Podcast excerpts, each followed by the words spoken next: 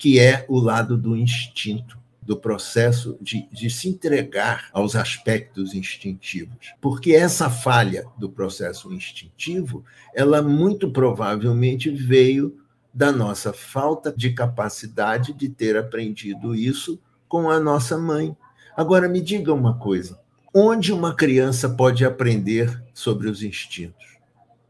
Na barriga da mãe, porque é ali que é o lugar onde os instintos acontecem. Então, é importante que nós olhemos de que toda vez que nós nos distanciamos dos nossos instintos, nós estamos nos distanciando das nossas possibilidades na vida, das nossas possibilidades de crescimento. Então, desenvolver esse aspecto instintivo é muito importante, não só para nós mesmos, nós que trabalhamos nas clínicas, que trabalhamos com os clientes e que percebemos o que acontece com esses clientes, nós não somos pessoas mágicas. Nós não somos seres especiais. Nós somos seres que sentiram muitas coisas nesse processo, nesse caminho. E por terem sentido esse processo, por terem se feito entregue a esse processo, nós aprendemos a fazer uso dos nossos instintos. E ao fazer uso dos nossos instintos, nós podemos farejar o que acontece com o nosso cliente. Por que, que a gente fareja?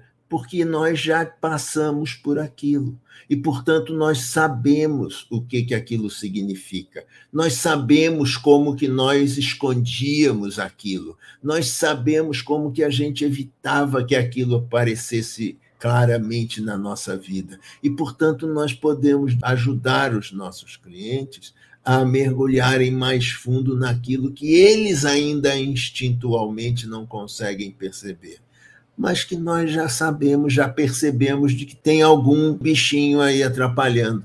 Né? E é aquela coisa que o Tista de vez em quando fala em relação ao Freitas, né, ao Fernando Freitas, que ele usa uma metáfora de dizer aqui tem um problema, todo mundo está vendo o problema, mas o problema só serve para esconder o que está atrás do problema. O problema só serve para esconder isso.